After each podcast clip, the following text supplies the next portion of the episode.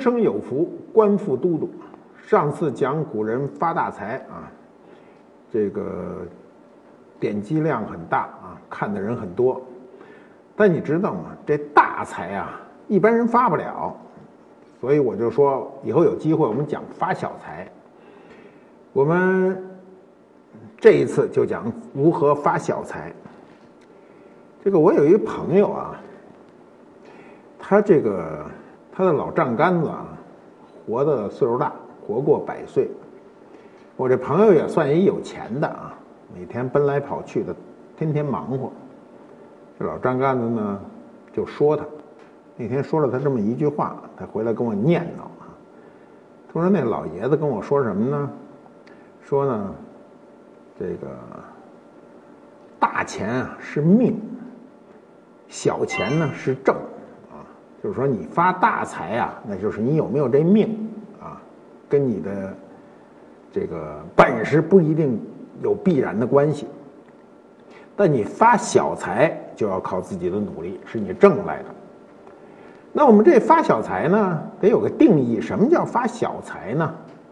啊，我们先说最下限，最下限的小财呢，是根据你个人自己的能力啊。你能够在单位时间内，比如你一个月或者一年或者三五年啊，在单位时间内你得到的这个钱啊，比你去给别人打工，选择你的这个能力给别人打工的挣的多一些，这就叫发小财。比如说我自个儿的这个能力啊，我上单位应聘啊，我就能挣五六千块钱，但我自个儿干呢，我做个事儿啊，我辛苦点归辛苦，但我一个月能挣个一万块钱。这基本上就能算一个发了个小财，这是小财啊，最基本的。我们每个人都很希望自己的利益最大化啊，付出的最少，得到的最多啊，每个人都是这么想，但是很难，因为你得到的越多，你风险增长的就越大，风险越大，你可能就是失去财产的机会就会增多，就有可能就是我们说的欲速则不达啊，就是你想。非常快的发财，你可能连最基本的钱都挣不来。所以我告诉你们啊，尽管今天是号召全社会都创业，但是创业的成功率非常非常的低啊。所有的创业成功者都知道这个成功率低到什么程度。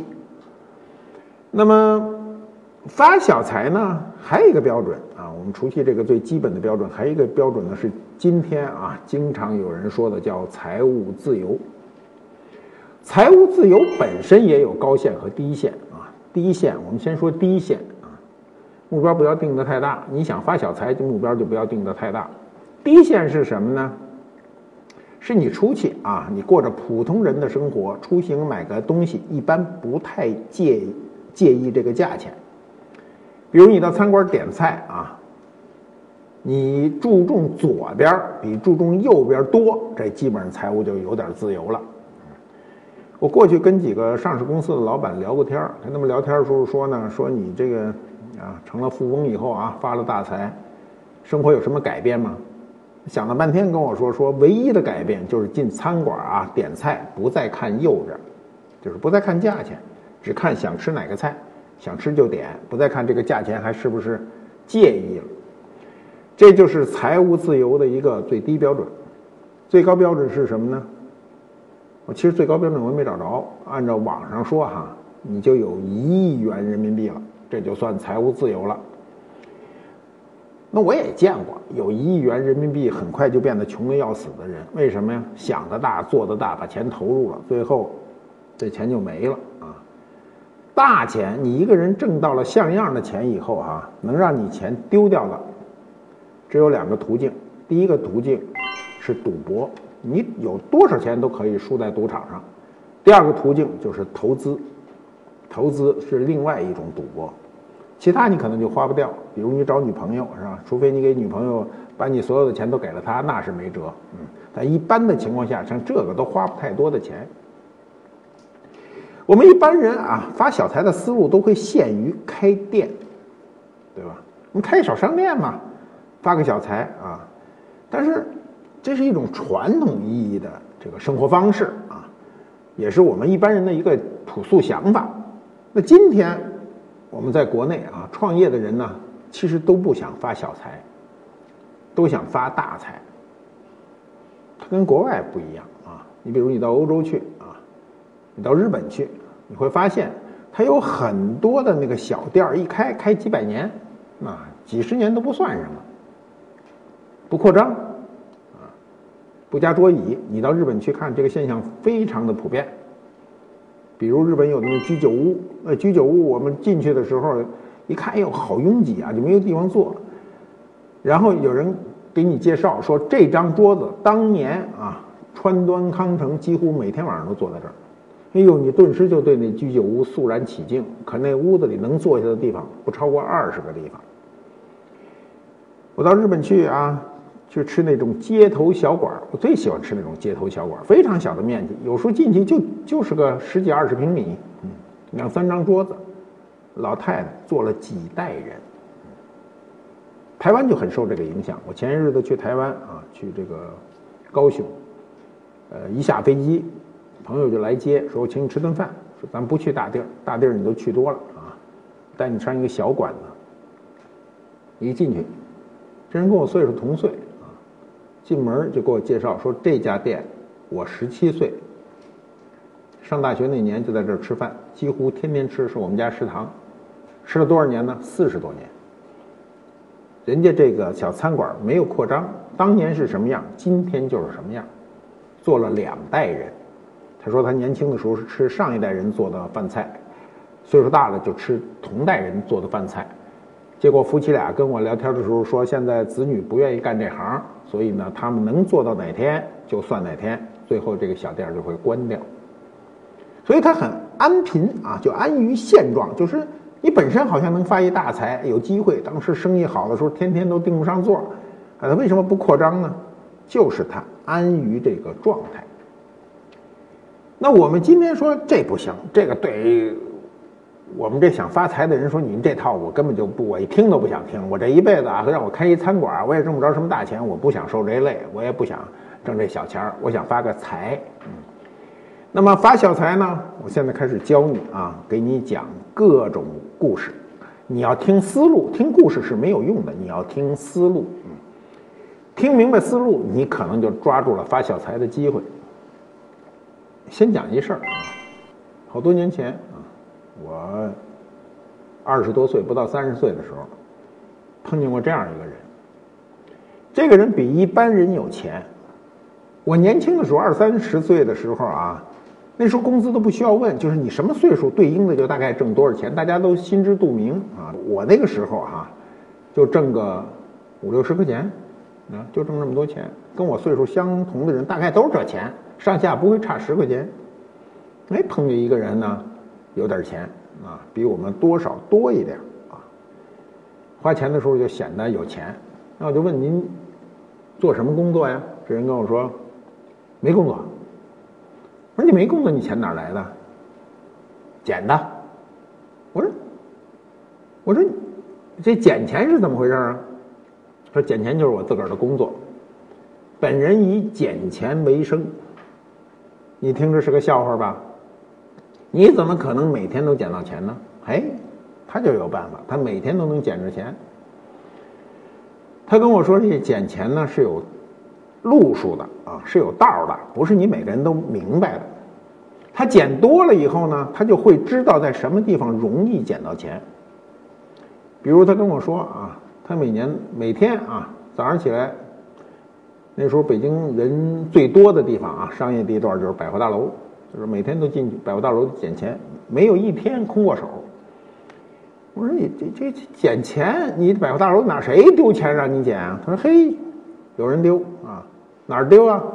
说卖糖果的地方老掉零钱，一分钱也捡，啊，一毛钱也捡，人不嫌少啊。咱们地上看一分钱，你肯定不捡，你觉得你弯腰那价值都比一分钱大，对不对？你不捡，他捡。他说捡钱就是不论大钱小钱都得捡。嗯，还有哪儿钱多呀？厕所多，啊，厕所多，你听着新鲜吧？他还告诉你，女厕所比男厕所多。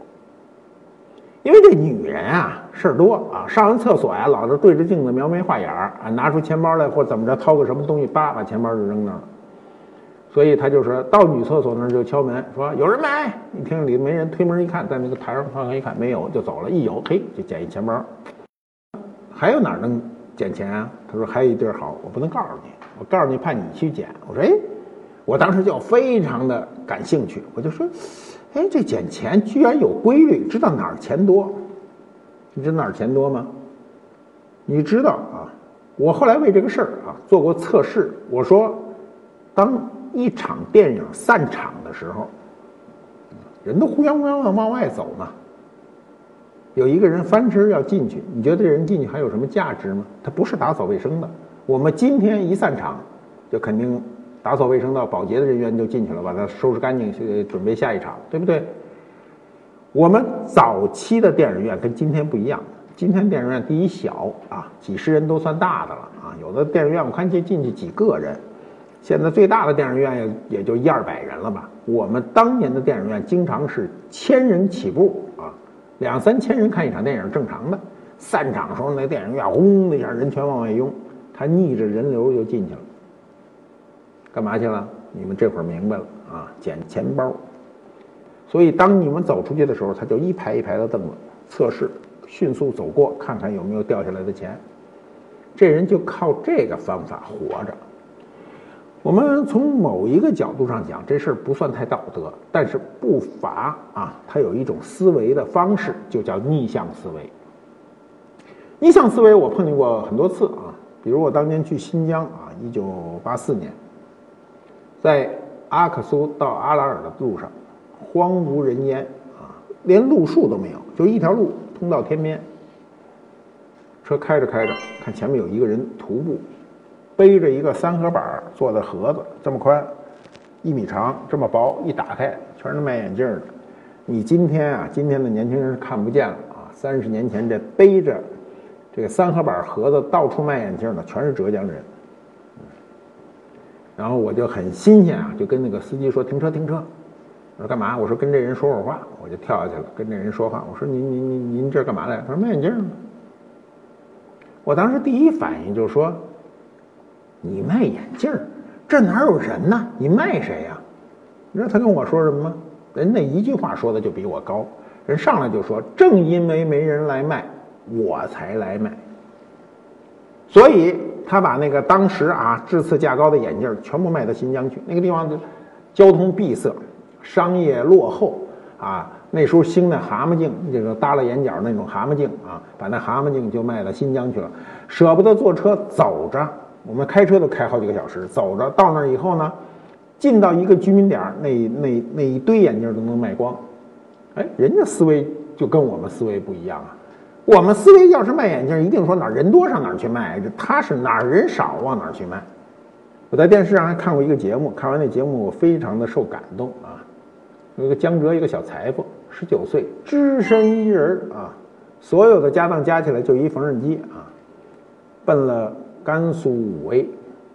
到了武威，举目无亲啊，就是认识一个老头老太太。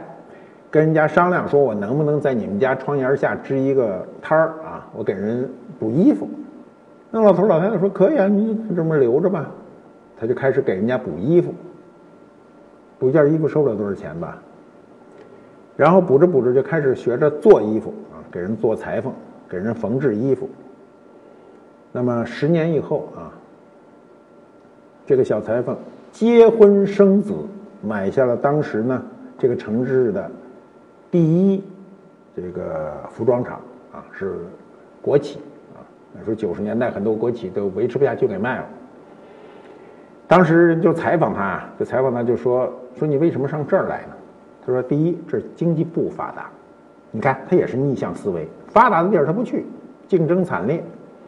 第二呢，这个地方由于经济不发达，对服装的要求极低，就是一开始就是补啊，补就没有好坏嘛，这破了补上去就完了，你给我钱我给你补好。后来手艺呢是在过程中学的，因为那个地方落后，所以对手艺的要求呢也没有发达地区那么严格，所以差不离了，这衣服就能卖，人就日积月累啊，最后娶妻生子，买下那个当地最大的一一一个服装厂。那么这些你仔细想啊，这些人的这个想法都跟我们常规的想法不一样。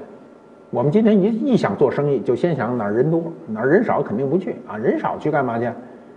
而且人家还有这样一个精神，叫什么呢？叫不畏小，对不对？卖一个眼镜能挣多少钱？给人补个衣服、补条裤子能挣多少钱？挣不了多少钱。但就是这个小啊，集腋成裘啊，聚沙成塔，最后发展成一个事业。还有一种呢，比这高点啊。叫用计谋发财，就想啊，用个什么样的计谋？我看到日本啊，有这么一个案例。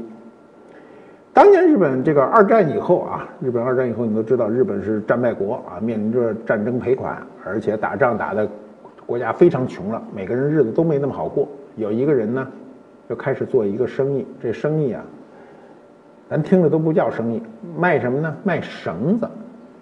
卖绳子，各种绳子，上哪儿买去呢？跑日本的边远地区制造绳子的地方去买，买完了以后到哪儿去卖呢？到这个城市的商场啊，这个经销商那儿去卖。那么他多少钱买就多少钱卖，一分钱都不挣。你听这人有病吧？自己搭功夫啊，搭盘缠，什么都搭，就是不不挣钱。啊，我这一捆绳子一百块钱买，我到那边就一百块钱卖。日本人很很有意思，他在这个买卖过程中呢，全部是凭单据的。比如我在你这儿，你买了多少绳绳子啊？下了单子买了，到那边卖了多少也给人一单子，这单子他就留着。因因为这个他这种做生意的方法，没有人能跟他竞争，因为你不挣钱，别人只要加钱就比你卖的贵嘛，所以没有人能跟他竞争。他就先把所有的市场都占领了。大概两三年以后啊，这人呢就拿出了他的双方的单子，他给这个卖绳子的人说呢：“你看啊，咱们做了两三年的生意了，这张单子啊，你可以看到我一分钱都不不挣，你能不能给我减一成钱，打一九折卖给我？”然后这个供应商一说：“哟，这人是真够老实的，这么辛苦两三年，一分钱都不挣。那行，说以后我给你供货，跟别人不一样，我减一成，给你打九折。”哦，他又翻过头找买他绳子的人说：“说你看，我卖你两三年了，你看这单子，我是多少钱买，多少钱卖，我一分钱都不挣，你能不能让我挣一成钱？”那买绳子的这个销售方呢，又说：“得了，说你也不容易，干了这么多年不挣钱，我给你加一成。”这样，两边各挤出一成，中间有百分之二十的利润。这个人是后来日本卖绳子的大王啊，所有绳子让他垄断了。这就是有计谋啊，知道怎么去发这个财。我们今天这个计谋演演化到比这更深刻，就是补贴，对吧？我们门口开那洗衣店啊，一块钱一件啊还管送。给你运好了，给你送来，还带着衣服架子。我们的人都乌泱乌泱的去让他洗，一直把他洗倒闭了为止啊。这个还有北京的那个叫什么什么洗车啊，也是也不是几块钱洗回车啊，不够工钱，倒闭了吧？补贴不是一个办法。我们今天啊，新的创业方式大量的是补贴，嗯，有。风险投资集团不停的往里注入资金，但是大部分都会死掉，因为它违反违反了经济规律。再给你讲一个计谋的事儿啊，东京啊，是一个平地抠饼的城市啊，本身那个地方就是一个这个乡村啊，连人都没有。那么当这个城市兴兴旺发达起来以后呢，它会有一个问题。要解决，你知道城市中最大的问题是我们经常经常会被忽略的问题，就是城市的垃圾的排泄。这个垃圾还不可怕，可怕的是排泄物。啊，我们现在都是现代化的管道排污，早期城市都没这个，需要有人来淘粪，那么就专门有人来啊，帮你淘粪，帮你淘粪不能白淘啊，你得给钱呐，你不给我钱，我怎么给你淘啊？你这么臭。他把这个粪淘完了以后集中起来，卖到乡下去，卖到农村去，到农村呢卖给你。我不能把这粪扔在这儿啊！我们在化化肥这个工业没有兴起的时候，粮食要增产就得靠肥料嘛，农家肥嘛。那么你想这生意很有意思啊！我们的生意往往都是一头挣钱，这生意是两头挣钱。你想，你你找不着一生意，你你做什么生意都是这头花钱，那头卖钱，对不对？这头挣钱，他这生意这头你得给我钱，这头你也得给我钱，两头给钱的生意，我还真想不出来有什么生意。所以在三四百年前，东京的首富就是这粪霸。我们过去想啊，最好的生意叫流水全是利润，就是卖多少钱全是赚的，这是最好的生意。你像他这个呢，两头的流水都是利润。你今天如果能找到这样一个生意，我保你不是发小财，一定是发大财。那么这是用计谋。再有一条呢，就是另辟蹊径。我们觉得另辟蹊径很难，因为人的智力都是差不多的，谁和谁都没有什么很大的差异啊。最近我看到一个新闻很有意思，也是日本，日本德岛县啊，一个村里，这村呢偏僻。这个年轻人都走了，这村里除了老头就是老太太，嗯，只能办养老院了。这个地方由于偏僻呢，没有没有任何污染，这里呢植物丰富，各种植物。日本呢这个气候很有意思啊，它这个它是岛国嘛，比较湿润，所以植物都长得好。那突然有一天，老太太他们开窍了，老太太们开窍要卖树叶。卖树叶干嘛？我们想这树叶干嘛？你到日本去吃饭，你就知道日餐上各种树叶，漂亮之极。一年四季啊，春春夏秋冬的树叶都是不一样的，所以他们就把这个树叶拿下来、摘下来、弄好、收拾好，最后卖到日本各地。据说日本各地的餐饮的百分之八十的树叶都来自于这个地方，卖树叶发了大财，基本上也是流水全是利润，对吧？那树叶子长出来就摘，摘完了就卖，你可不是流水都是利润吗？我们历史上中国人流水就是利润的，就是茶叶。茶叶也是我们从树上摘下来的，卖到欧洲去，至少三百年啊，我们赚了它大钱，把欧洲的银子全赚到我们国家。十五世纪后啊，从十六世纪、十七、十八这三百年呢，中国人呢，把茶叶卖到欧洲赚了大钱。这茶叶啊，就是白长出来的。今天啊。在日本有一帮子老太太，一村里卖树叶子发财，这就叫另辟蹊径。还有啊，发小财，是依附于别人，别人发大财我就发小财，嗯，这个很有意思。典型的依附别人生存的这个案例，就是美国旧金山淘金热的时候啊，淘金热的时候，当时这个北美大量的人涌入了这个加州啊。去淘金嘛，如果淘出来黄金，就要发大财。那时候黄金很重要，黄金在历史上的地位比现在高很多。但是淘金有个风险，就是你有可能挖半天也淘不着啥。所以到那儿的人不是每个人都是淘金的，有人是去卖铁锹的。你想想，人家都在淘金，准备发大财，您就卖铁锹发这小财，有意思吗？还就真有意思，为什么他百分之百能把这锹卖出去？所以淘金热下来，少数人发了大财，多数人没发财，而这个卖锹的一定是发了个小财啊！依附别人的啊，生存一定要动脑子，看依附在哪儿啊，能够发一小财。我们说这些发财呢，都是一个思路的不同，从本质上没有什么。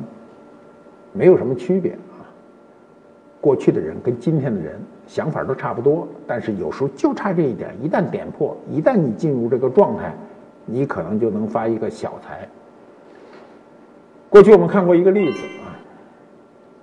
这个例子呢说一个工厂一架机器啊，特别大的机器坏了，怎么都修不好，找了很多人都修不好，最后请了一个人呢，说您给看看这机器。这人听了听，看了看，找了粉笔画了一个道，说把这儿拆开就能修好。说那得给您多少钱？那给我一万块钱吧。你说您画一道就给一万块钱？说画一道不值一万块，画一道就值一块钱。但知道在哪儿画道，九千九百九十九块钱，这就是知识的价值。那你怎么样能发这个财呢？就是你对这个机器的了解了如指掌。我生活中就碰到过这事儿，啊，比如车坏了，打不着了，车坏了，大部分都是打不着了，打电话叫紧急救援，一打电话，人说不用救援，你先点一下火，让我们听听。你把电话搁到那个扩音，搁在那儿，一点火，嘡一声又灭了。我知道是那什么毛病了，你把哪哪哪一弄，哪哪哪哪哪一说，嘣，哎，车就修好了。人家就是能靠技术。发财！如果那人说你给我多少钱，你现在通过支付宝马上送过来，我马上就给你修好。人一句话你就修好了，其实就是一小毛病。有时候啊出了问题，你觉得特别古怪，但对他来说不古怪。比如我有一个朋友就说车坏了，开出去没多远就开不动了，怎么都不成，是吧？最后又叫人又什么去了，到那儿一看，那人看完了，到那儿坐在车上还没点呢，就说您这车没毛病，就是没油了。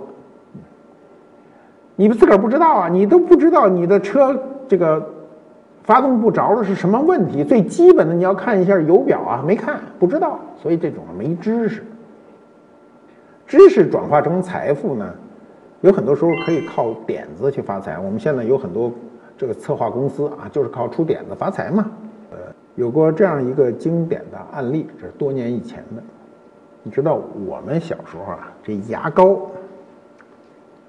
都统一大小，都这么大，这么粗，啊！现在的牙膏大的小的都有，有的大牙膏真够粗的。我们家买那大牙膏半半年都使不完啊！有一个牌子的牙膏啊，一直在增长、增长、增长、增长。若干年以后呢，就停止了增长。停止了增长以后呢，就着急呀，说我这个怎么能让产企业再增长呢？这时候来一人，说我有办法让你增长，但是你得给我钱。嗯，人说。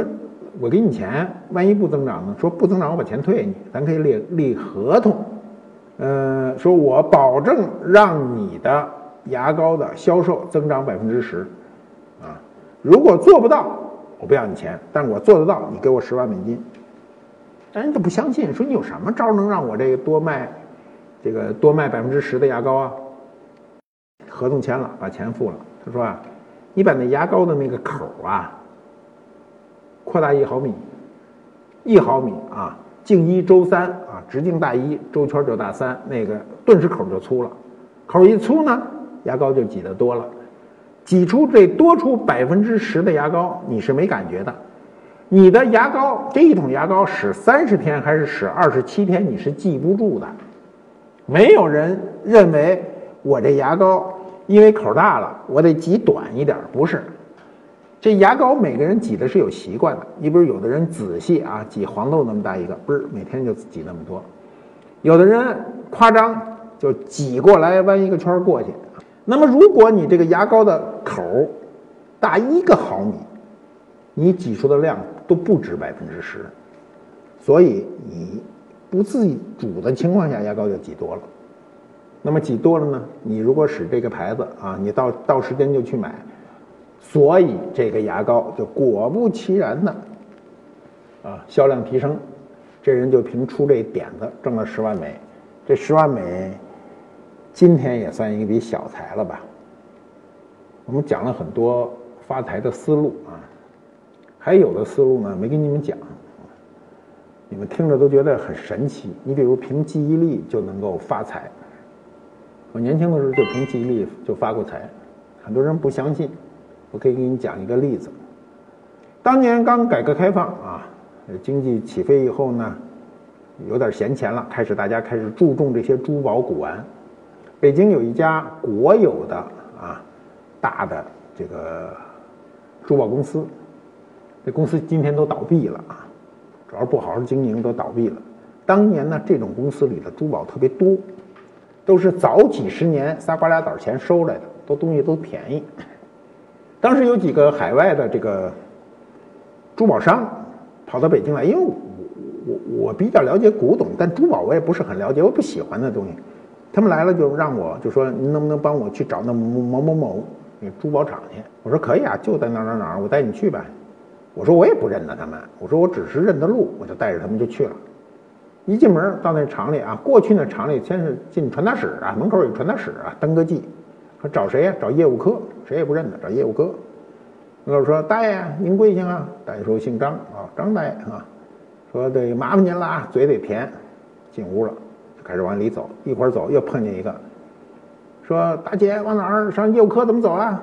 大姐说往里走，然后拐俩弯就到了。说大姐您贵姓啊？姓李，记住了。再往前走。一推门进去了，说：“这个师傅您贵姓啊？”说：“姓赵，赵师傅。”说：“这个业务科谁负责呀？”说：“李科长。”去了，进屋跟这个说话，跟那个聊天，挨个问，挨个叫，嘴巴要甜。看了一圈，买了点小东西就出来了。半个月后，人东西卖了，又翻过来说：“这东西好卖，挣钱了。”说：“你能不能咱们再去一趟？”我说：“能去。”一进门就是张大爷，就先喊啊，张大爷，李大姐，然后李科长，赵师傅，十几二十个人没一个人喊错，全都记住住姓名。你知道啊，每个人都有这种在社会中寻求亲近的感觉。你去过一次的人，你能够记住别人的姓，能够准确的呼出来，不打磕巴，这就是凭记忆力。怎么发的财？就下面这一步。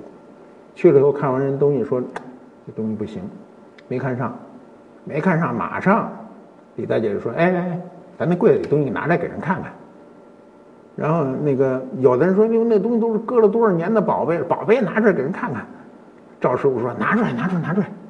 啊，就每个人都帮你说话，为什么呢？你呼出他的姓来了，你尊重了他。结果呢，他们就把那柜子打开，保险柜打开，把所有的东西拿出来。那时候那个厂房都比较破，那种北京老房子破破烂烂的啊，屋里也不怎么亮。说挪过来，挪过来，挪到窗根底下，把那个白布一铺，把里头那种翡翠啊、碧玺拿出来。你知道这个啊，翡翠有多绿，咱就不形容了啊，就是你脸过去，脸都是绿的啊。那么碧玺。你知道碧玺最粉红色的叫什么呢？叫双桃红，全是顶级珠宝，拿出来摊一桌子，卖多少钱？那东西进临时标价，很有意思啊。过去跟现在不一样，那现在价钱都是胡喊，高喊一口，那就是定一个，说这个这东西不错啊，啊，看着我们说八百吧，八百吧，我说八百贵了，贵了，然后师傅们全替你说话，没有一个人不替你说话。谁要替不替你说话？旁边有人瞪他，说人家都挺不容易的啊，赶紧吧，说给人减减两百，六百六百，就嘁哩喀喳把这国宝就全给卖了。这就是出了门那东西就不是这钱了，值多少钱我也不知道，都被那帮商人发了财。但是我是凭记忆力，从头到尾啊，这些师傅们一个都不能叫错，你叫错一个人，这人就说你坏话。你比如你你把李科长叫成张科长，李科长说这东西不能卖啊，给你看看得了，收起来吧。啊，对不对？这东西没了，对不对？你卖不成了。所以我告诉你，凭记忆力也是能够发财的。这些都是发小财，咱先不说发大财，发大财那都是过去的事儿，都是别人的事儿啊。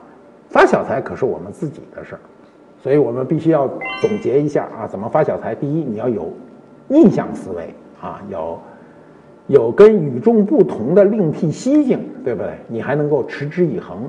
你还不能为这生意小，你还要比别人多想一层。我们讲完发大财，再讲发小财，好像听着不如发大财那么提气，但是只有发小财的事儿跟你最为贴谱。